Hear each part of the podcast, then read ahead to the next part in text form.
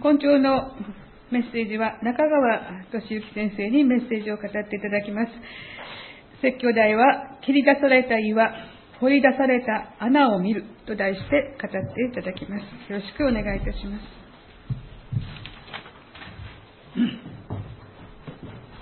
おはようございます。えー、本来、あの、よく言うんですけども、私が皆さんの側に座らせていただいて、皆さんの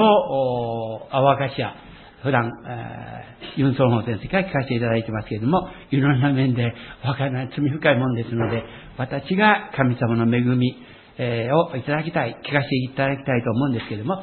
40年ほど前から、えー、関西成長進学校で、あの、学ばせていただいて、教団で、え伝道師とかお教師がありますが、40年間山口県で、川本町、大地郡の川本町というところと、また北にあります、兵庫県の西脇市で19年奉仕しました。また、あの、歌垣でも5年間奉仕したんで、その間、道が開きまして、アメリカへ留学して、アメリカの北米ホイネス教団というのが、西ホイネス、ホーネスの、あの、ロサンゼルス西にあるんですけども、日系人の教会で、客員牧師としても青年部を担当させていただいたりして、え、行ってきました。しばらくアメリカにおりましたので、英語は少しできるかもわかりません。向こうのルーテル派の聖書学院、進学校で、え、2年間修行というか学ぶとき与えられて、え、35、6年前に日本に帰ってまいりました。え、そういうことで、本当にこんななきに等しいものですが、本当、キリストに従って信じて悔やためてやるならば新しい生涯、えー、あの、ユン先生が、孫先生がしょっちゅうそういうことを信仰を持つ者の幸いを、恵みをお話しされますけど、先生おっしゃってること本当だな、100%本当だな、といつも心、心の中でアーメンと唱えつつ、礼拝を回らせていただいております。それでは一言お祈りを捧げまして、えそして、あの、御言葉、メッセージの方に移ってまいります。主を待ち望む者は、新たなる力を得、和地のように翼を張って登る。走っても弱ることなく、歩いても疲れることはない。天の愛するお父様、私たち生まれながらのもの、残念ながら私たちはアダム、エヴァ以来、罪の因子を持って、DNA を持って、現在を持って生まれてまいります。けれども、教会を通し、クリスチャンを通し、聖書を通して、キリストの福音、キリストの生涯、復活されたイエス様、十字架は私の罪やとが過ちを許すための十字架なんだとそれを知り、悔い改めて信じるならば、本当にその瞬間から私たちに新しい生涯、新しい日々を与えてくださる生きたもう神様であることを覚え感謝します。今日も愚かな小さいものです。家内ともども、妙谷教会で愛する方々と共に生けるイエス様を礼拝できます。身の特権を覚えありがとうございます。小さい者が準備しましたメッセージをどうぞ聖書からの御言葉でございますが、最後まで尊い御用を全うさせてください。お願いをいたします。待ち望んで、主イエス様のお名前を通してお祈りいたします。アーメン。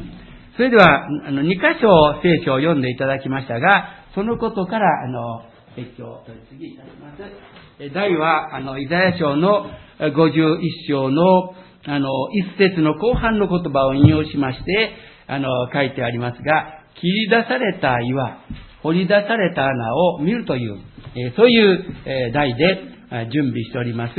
えよろしく、祈りのうちにご準備、えください。え、まあ、あの、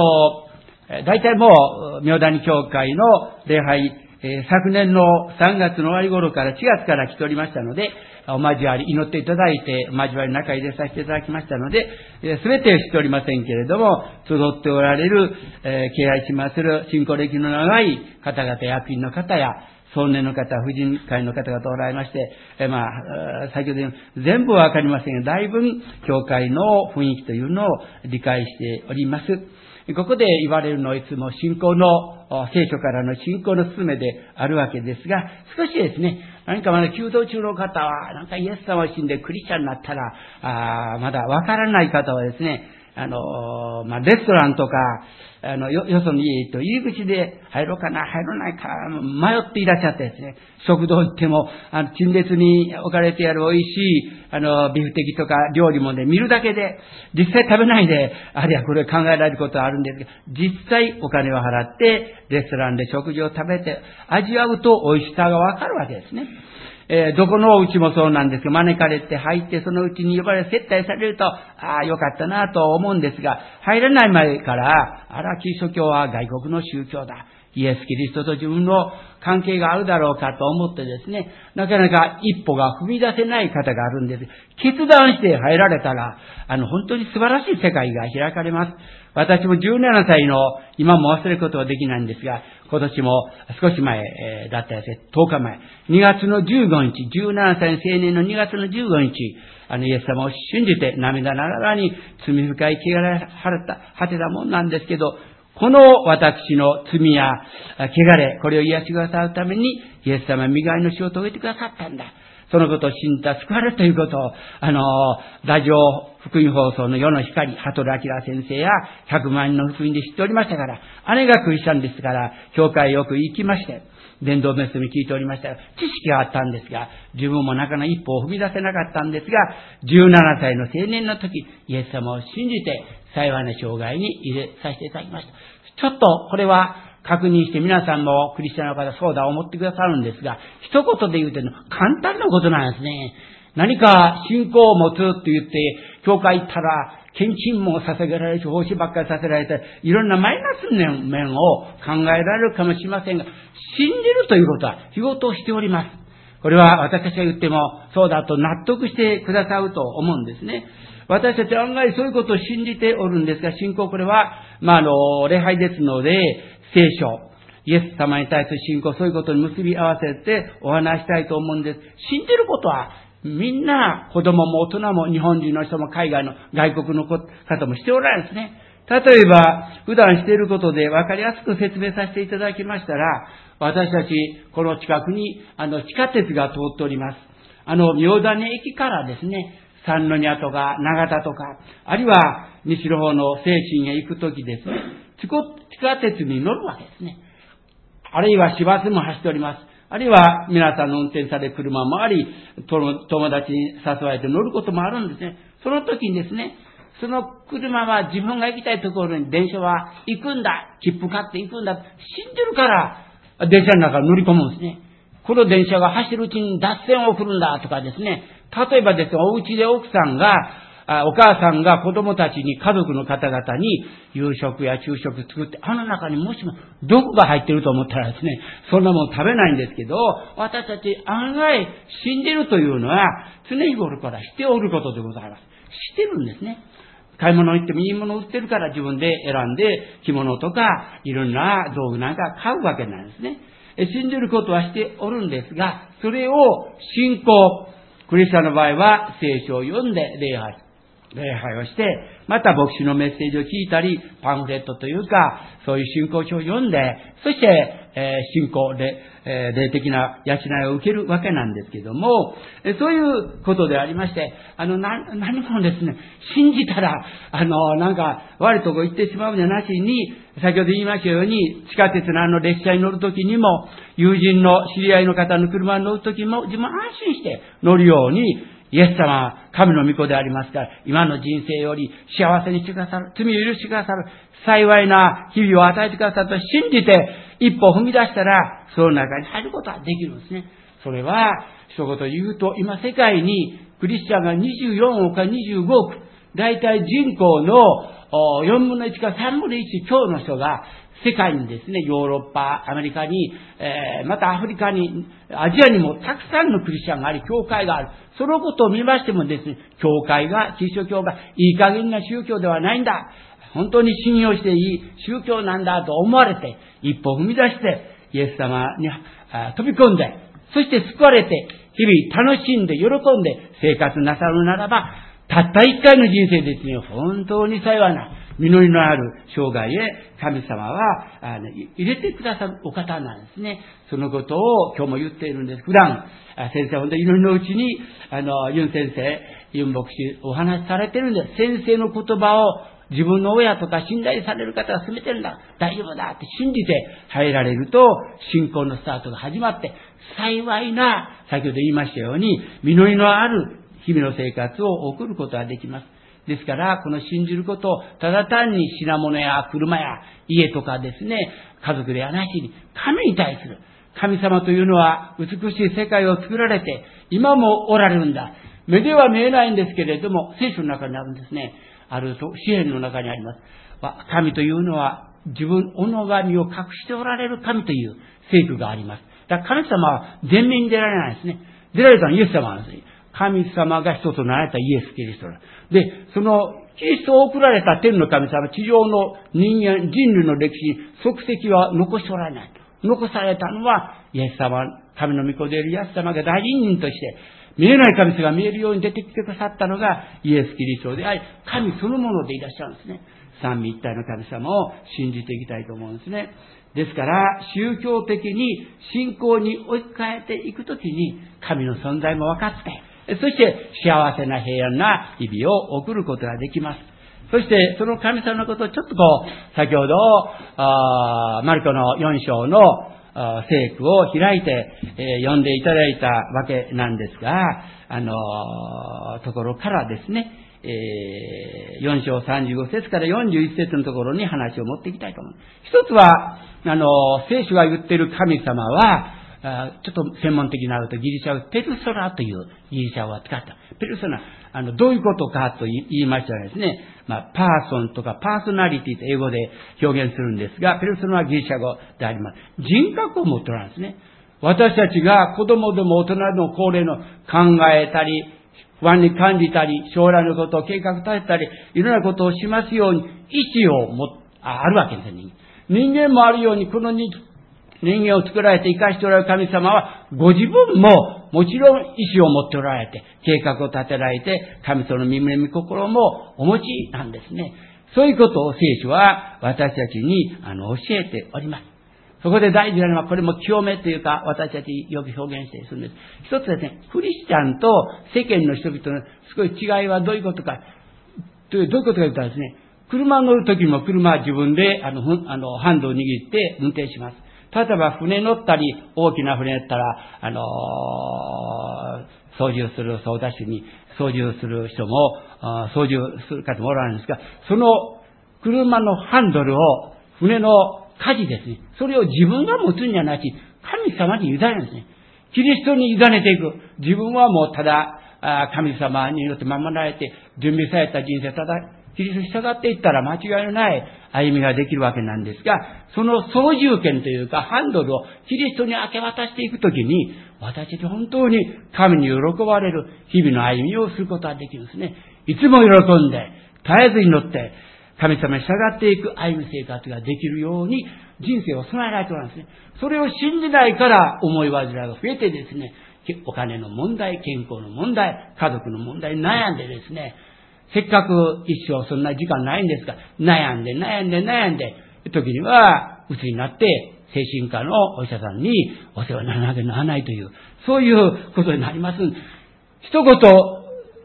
善から善をなしてくださるイエス様に自分を委ねると、幸せな本当に英語でハッピーと言いますけど、ハッピーな日々の生活、人生を歩むことができるんですね。そのことを知って、一日でも早く、まだ信じられてられない方があったら、一日でも一分でも早く、キリストを信じられたらいい。斉藤先生もおられます。ユン先生もおられます。私たち、教職者、あるいは教会も役員、一人でも多くの方が教会に来て、福音を聞いて、信じて、悔い改めて、イエス様を信じられるように、私たち、斉藤先生も、ユン先生も、生涯をかけてですね、他にも、まだいろんな仕事があります。そういう仕事をつかないで、福音を語ろう、イエス様の別伝えようとして、生涯かけてやっておりますので、そういう一日でも早い決断をなさって、あの、キリスト真珠生涯にお入りくださっていいと思います。今こういう言ったことを聖書が言ってる面からお話ししたいと思うんですが、それは先ほど読んでいただいた福音書の、マルコによる福音書のところに書かれてあったところでございます。えー、まあ私の聖書では、あの、新約の新海約72ページですが、マルコの福音書の4章の35節から41節ですね。ここで、あの、クリスマスのお前になったイエス・キリストはですね、どういうお方かということを、聖書は、あの、私たちに、あの、教えてくれておるわけですね。えー、一言で言ったら、今お話してますように、救いと人間、希望、喜びを、無味乾燥な人生に、キリストを信じるときに、不思議なように、あの、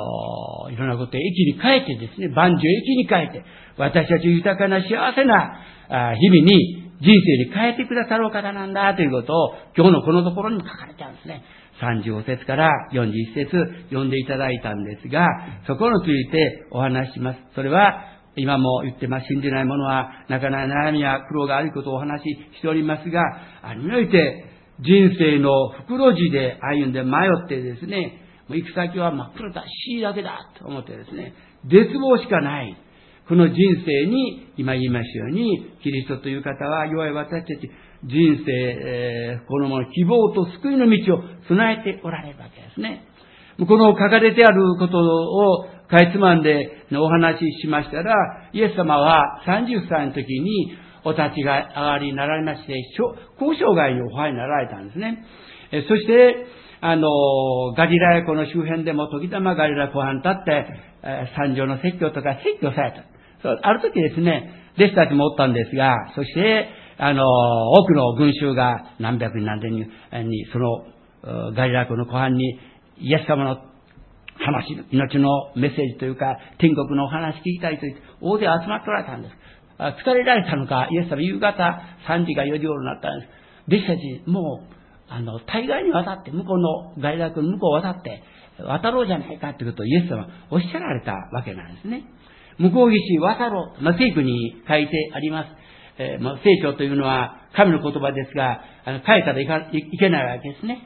えー、35節に弟子たちに、さあ、向こう岸へ渡ろうと、イエス様提案されたんですね。そして弟子たちと共に、またイエス様の乗られた船ともう一艘の船が行ったそうですけれども、二隻の船が、二艘の船が対岸に向かって、えー、出かけておられたんですね。とかイエス様ずっと伝道、神の国の話をされて疲れておられて、もう船に乗られた途端に、船の後ろ最後尾と友の方に行って、もうぐーぐーとですね、あの、仮眠というか、眠ってしまわれた、熟睡されてしまったということが聖書の中に書かれてあるわけですね。そしたらですね、しばらくイエス様眠られてから30分か40分ぐらい、まあ、時間は聖書に書かれてないわけなんですけども、激しい突風が吹いてまいりまして、嵐が、あの、この、来てですね、湖が荒れ出したんですね。そして、あの、こういうことがだった、だったんですが、これは聖書にありますが、我々は聖書からいろんな励ましとか、あの、救いの道を見出すわけです。私たちの人生もですね、長い人生、やっぱり、えー、悩みがあり、問題があり、苦しみがあり、トラブルや、あの、トラブルとか、あるいは家族のことや病気のことで、この嵐っていうかえ、平穏な生活が潰されて、トップが降ること、吹くことはよくあるんですね。ですけど、ここの聖書に書かれてありますように、もしも皆さんが私はイエス様を信じて、イエス様神の子でな、何でもおできになるんだ。祈ったら答えられるんだという信仰も、今先ほど信仰のお話しましたが、信仰を持って祈るとですね、イエス・キリスト、神の御子の名をとして、どんな願い事でも叶えてあげると、ヨハネの福音書の12章とか14章の中にあります。どんな願いでも叶えてください。大きいかろうが小さかろう、あの大きさにはあの制限ないですね。大きいことでも小さいことでも、人間ではできない複雑なことでもみんな全能の全知の神様ですが、それを直してくださるお方なんですね。そのことで、この時も、あの、なったんですが、だから私たちも、私たちの人生、結婚問題や、就職のことや、この、病気のこととか、いろんなことに悩んだり、嵐に見舞われる、そういう時に至った時に、イエス様の名を読んだらいいんですね。イエス様は救い主であり、お医者さんでありますので、病気をもお治しくださるわけですね。死はあなたのすべての病を癒しという詩篇の言葉もあるわけなんですが、本当に祈りに応えて、私たちから血液とか、体に見てをつけてくださって、治してくださるお方なんだということ信じて祈っていただきたいですね。お医者さん行くのもいいですわ、それは。それも必要です。だけど、もっと近いイエス様に祈られる方が、私なんかもう何百回と、この17歳から50年ぐらい祈ってきたんですが、答えられて、今日あるんですね。本当に、えー、感謝しております。まあ、ここのところ、あの、マルコのところを開いて、またイザヤの方に話を進めていくわけですが、あの、この船、小さな、私もあの、えー、っと、今から二十数年前に、あの、あっちの、イスラエルの方、英語ではバイブルラウンドというね、聖地と言って、イエス様生まれられた。バイブルラウンド。あ、これ、ガリラヤ湖行きまして、ジーザスボーというのを召していただいて、あのガリラヤ湖の船に乗ったことがあるんですが、あの辺りは、ガリラヤ湖の周辺は山々が、あのこう地形的に山がありましてですね、突風がパーッと入ってきてですね、気象状況がすぐに変わる、そういうところであるわけですね。で、でですから、突風が吹いたら、この時もあの、彼らが慌てて死ぬんじゃないか、死ぬで自分らを死んでしまうんじゃないか、恐れた弟子たちは、イエス様寝ておら、安眠したイエス様をば起こしてですね、起こしてください。死んでしまうかわかりません。助けてください。と言ったことが、聖書の中に書かれてあるんですね。えそして、えー、助けてくださいと頼った。その時に、聖書ありますが、39節見ていただいたら、あの、その前に、まあ、あの、弟子が、先生、私たちが溺れ死にそうでも何とも思わないのですか ?39 節イエスは起き上がって風を叱り、湖に黙れ、沈まれと言われた。すると風は止み、大なぎになったと書かれてあります。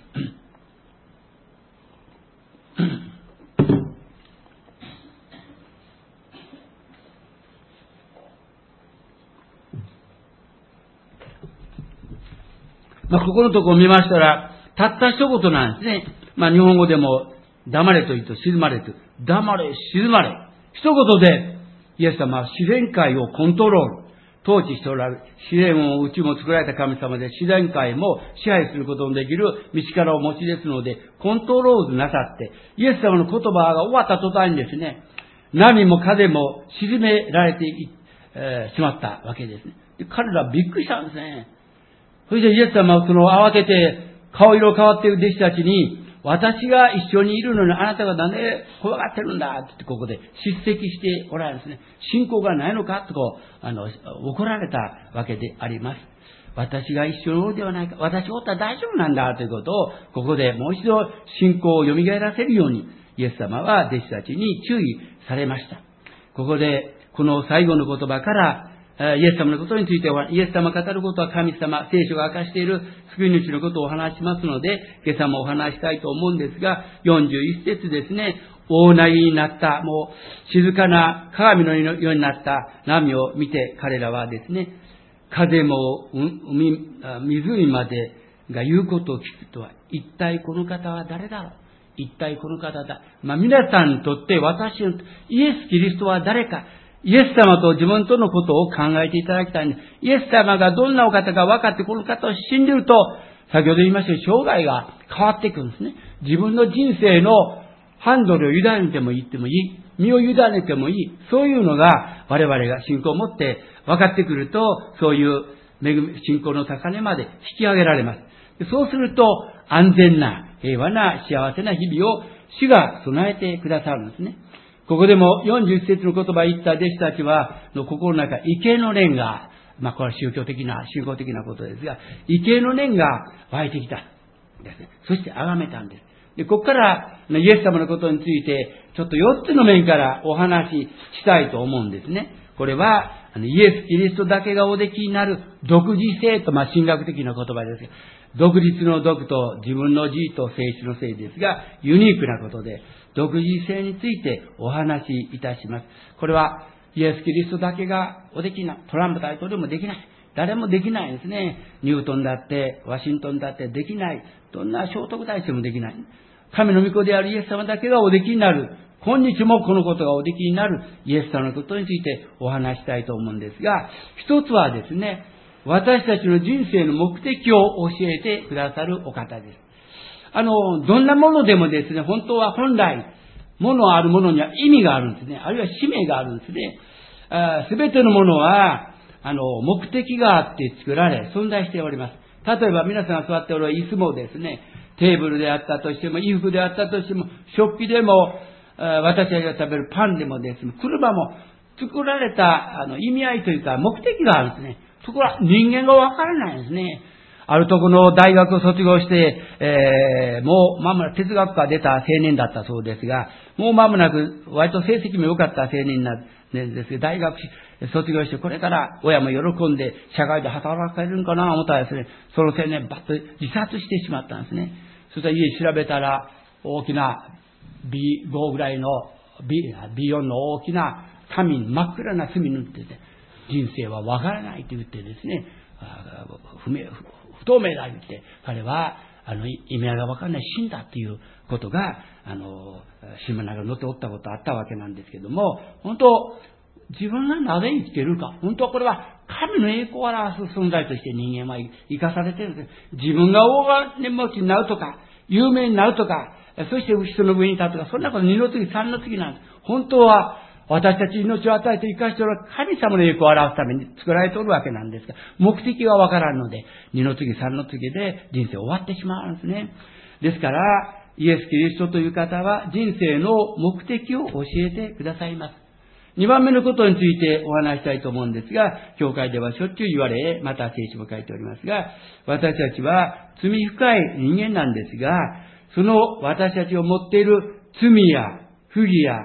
汚れというか過ちを許してくださるんですね。これが十字架の恵みであります。私、中川は、まあ、他の先生方も、教会でも信じておられると思うんですが、やはり、このキリスト教の信仰の最高の恵みは何か、これは一つ罪が許され、どんなに過去に失敗があり、恥ずかしいことがあって、罪があってもですね、キリストが十字架で身代わりの死を遂げてくださった。尊い命を十字架に捧げてくださった、あの勲しによってですね、過去にどんなに恥ずかしい罪跡があっても許されるんですね。これは最高の恵みというか、であります。これを教会は持ってるんですね。クリスチャンは持ってるんですね。また聖書の中にそのことが証言というか明かしされております。3番目のことについて、キリストがなしてくださることについてお話したいと思うんですが、これは私たち動物である人間が三者、三者と平和に暮らせるというか、あの、英語でリレーションシップという言葉があるんですね。リレーション。よく国際問題でも北朝鮮とアメリカ、国際間、アジアとってよくリレーションシップと英語の新聞なんかよう載ってるんですが、あの、交わり、えー、このリレーションシップという言葉があります。関係という国際関係ですね。インターナショナルリレーションシップと言ったしますが、まあ、あの、三つの、私たち三者の、一つは自然界と、二番目は他の人々、対人関係、他の人々と、で、三番目には神との調和を売ることができるんです。えー、一番人が我々持つことは自然界。もしもこの自然界がわからないとです、今でもですね、地球温暖化とかいろいろあるのは炭酸ガスを一生懸命するからですね、ああいうことになるんですが、昔は30年、40年の工場がヘドロを出してですね、川が汚くなってしまって、公害が出ておったということになったんですが、この自然界と私たち人間が聖書が分かって神様が分かると、本当にそういうがうまく調和できるなんですね。二番目には、他の人々、家族と、隣近所の人々と、職場の友と同僚や上司との間にもうまくいくようになるんですね。三番目には、神との調和ですね。これが一番大事ですけども、調和、ハーモニーと英語で言いますけども、神との調和をいただくことができるんですね。神様と平和に過ごすことができる。調和の関係に入ることができます。今、こうして、あの、三つのことを言ってきましたが、人生の目的を教えてくださる。あるいは二番目に、私たち罪深い人間の罪や咎を許してくださるんだ。無代価で、信じるだけでその恵みに預かるんだ。また、私たち三者と、他者との調和が与えられています。最後に、充実した日々ですね。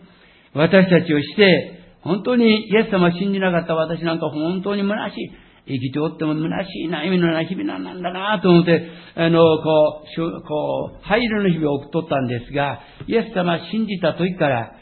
あの、使命のある充実した豊かな日々に変えてくださるんですね。これは、キリストがおできになる4番目の恵みであります。えこういうことでありましたが、それでは、なんかそこのことと、こういう、主は、イエス様はそういう方、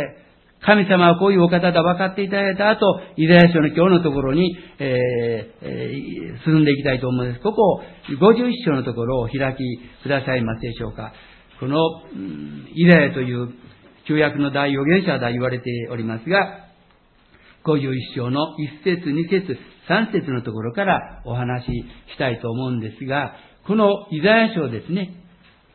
この、このことを書いたのは、裁きと恵みとによって、主が行われる国民の救いのことについて、神様はこのことをおできになるということを、預言者、大預言者イザヤが言っておるわけですね。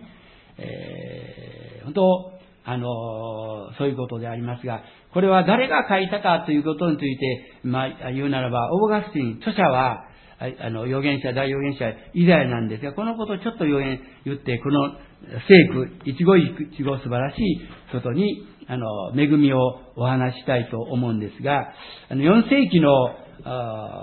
神学者で偉大なオーガスティンという人がおりました。4世紀の神学者であります。えー、彼がオーガスティンを持って、まあ、それまでは堕落した、まあ、奥様に2人も3人帰ったりですね、本当にえやっておいて、お母さんのモニカという人が、息子がとんでもない日々、堕落した日々やって、毎日毎日お祈りなさったということで有名なんですが、彼が改心した後、偉大な神学者になったんですね。彼が、大学生がある友人にこのように尋ねたんです。悔い改めてから、聖書の中で最も一生懸命読まなければならない、研究すべき書簡は何ですかということを、大学生友達で大川市信仰を進めた改心に影響を与えた、あの、ミラノのイタリアですけども、ミラノの司教のアンブロスに質問したことがあったんですね。その時にアンブロスという人は、イザヤ書だって、イザヤ書を読むのがいいと言ったんです。これは、イザヤというのは神の恵みが書かれてあるんですね。ある人は、新約聖書に、マタイ、マルコ、ルカ、ヨハネがありますが、その福音書以外にもう一つ福音書を加えておいたら、イザヤ書だという人があるんです。福音書なんですね。イザヤによる福音書と言われたことがあるわけなんです。けれども、本当に、どんなに罪深いものでもですね、あの、神様の恵みによって、イエス様が、本当に、父なる神様が、アダム、エヴァ以来、神の元から離れてしまった私たち人間にもう一回自分の元に帰ってきなさいと、天の神様は愛のゆえに、あの、罪人である、罪の汚染で苦しんでいる、罪の結果、不幸なことが家族の中に、社会の中に出てくるわけなんですけど、そのことの解決のためにイエス様をお使わしくださったわけなんですけれども、そのためにですね、キリスト恵みはですね、無代価で、キリストを信じるだけで救われるということを言っております。で、あの、この書はですね、イザヤという人は、大体本当に、あの、血統がいいというか、血筋がいいんですね。王族の出で、あの、そのお父さんがアモツという人だったんですが、あの、その父、アモツは、ユダの王、ヨアシの次男だったんですね。どうか、だから、あの、王家の出身、エリートで、まあ日本でも今も、あして、あの、皇族とか言ったりして、天皇家とのどうのこうのというのがありますけれども、本当にそのようなユダヤ人の中で非常にエリートというか、血筋の良い人物でした。そして彼は、あの、ユダヤは強い威厳のある人格者でありまして、政治家としても本当にイスラエルの国のために凄まじい勢力を誇った、あの、振るったわけなんですね。で、この方の奥さんも素晴らしくてですね、予言する力を持っておられて、その夫人と結婚してですね、非常にユダヤ、この堕落したヘブル人というかユダヤ人の信仰復興のためにイザヤは、あの、活躍した人です。60年間、あの、イザヤは予言したんですけども、マナセ王の時に伝説によって120歳で信仰のゆえにですね、殉教したという、そういう人物であります。それでは、先ほど言いましたが、この内容、これは今の妙谷教会のためにも、皆さんと私たちにも同じようなことを意味していることが書かれてありますので、えここのことについて、まあ、あの、お話ししたいと思います。えそれは、えここにあの書かれてありますが、一節のあの3行目、4行目、あなた方の切り出された岩、掘り出された穴を見よ。まあこれはアブラハムに対して、二節に言ったアブラハムとか、あの、サラが出てまいりますので、神様はアブラハムを一人に声かけて、そして一つの民族ができて、多くの子供、まあ、やがてえらい苦労してエジプトで奴隷となって200万のために一人からですね。だから神様をなされること、一から多、多く、多いと言われる。多様性とか言う。そういうことあり。皆さんも、今日礼拝で言っておられる皆さんお一人お一人も、私たち一人をしてですね、多くになるんですね。そういうことが書かれてあります。二節の3、4、5行目見ましたら、アブラハムとサラのことを考えてみろと進めておるんですが、私が彼一人を呼び出し、私が彼を祝福し、彼の子孫を増やしたことよと書いてあります。だから、皆さんが一人信仰を持たれると、不思議なように結婚生活やいろんなこと、私たち一人をしてだんだん祝福されるんですね。去年の、あれ、2回、キム先生という方が韓国から来られて、2回目の時にスライドを召してくださったんですが、一本のブドウの枝がものすごく実を実らしている、あの、え、そこで、あの、プロジェクターで召していただいたんですが、皆さん信仰を持たれることが、地域社会の家の中で、例えば学校とか職場でも、我々をして神様、祝福のもといとして、アブラハムがそうであったように、サラがそうであったように、私たちをして、小さなアブラハム、小さなサラとして、私たちを用いてくださるわけなんですね。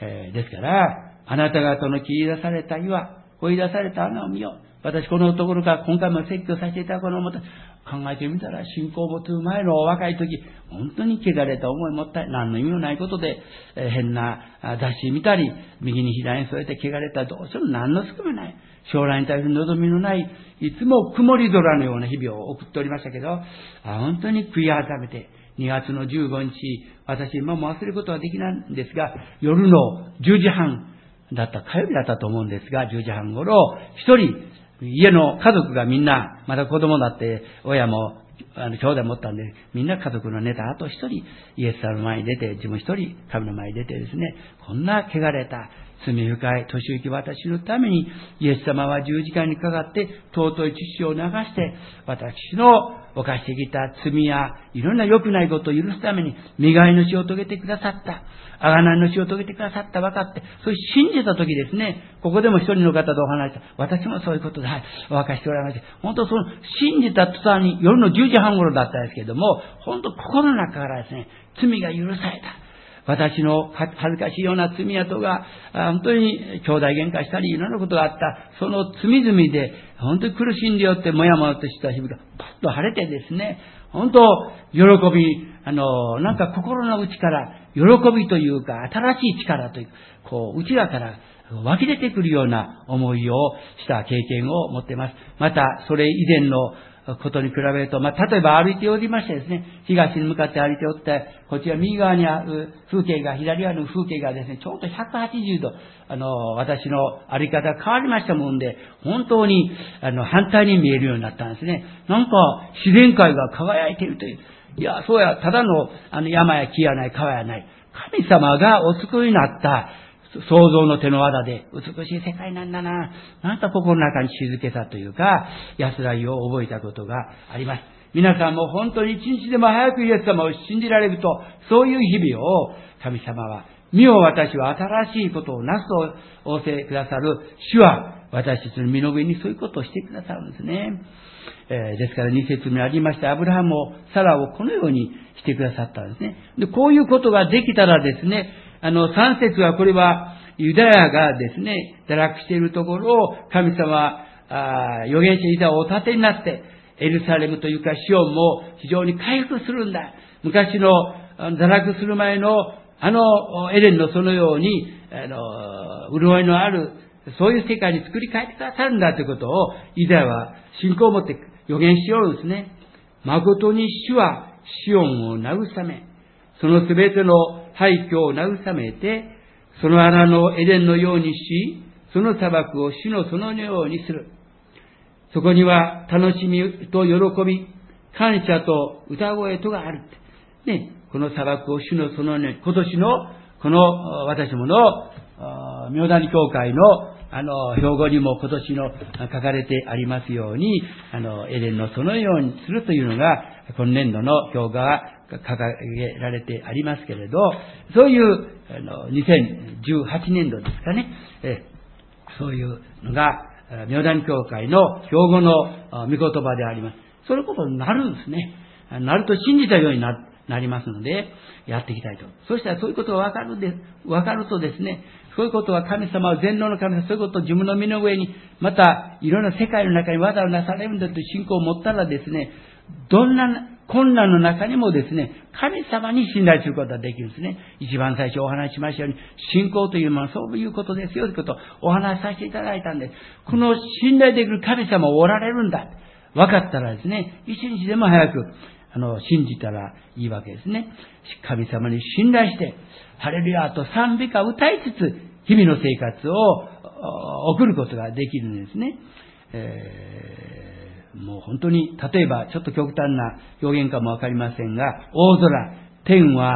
煙のように散り失せ、地も、大地もですね、地も衣のように古びて、その上に住む者は舞踊のように死んだとしても、しかし私の救いは、とこしえに続き、私の義はくじけない。六節みたいだ、この方って書いてあるんです、ここ。あの、六節読んで、まあ、お祈りを、終わりのお祈りをしたいと思うんですが、50、イザヤ51章の6節ですが、これ私は言います。そしたら2回目に皆さんと一緒に読んで、2回目、副章のところ読んで、声を出して読んでくださいませんでしょうか。私、最初の時私を、あの、朗読します。皆さん、2回目の時、皆さんも声を出してお読みください。最初に読みます。目を天に上げよ。また下の地を見よ。天は煙のように散り失せ、地も衣のように古びて、その上に住む者は舞踊のように死ぬ。しかし私の救いは常しえに続き、私の義はくじけないからだ。そしたら、ごめん、失礼しました。6節、皆さんも声を出してお読みください。6節、1、2の3。目を天に上げよう。また、下の地を見よう。天は煙のように散り失せ、地も衣のように踏み入れて、その上に住む者は舞踊のように死ぬ。しかし、私の救いは、とこしえに続き、ないからで。ありがとうございます。それでは、あの、最後のお祈りを捧げて、司会の方とバトンタッチいたします。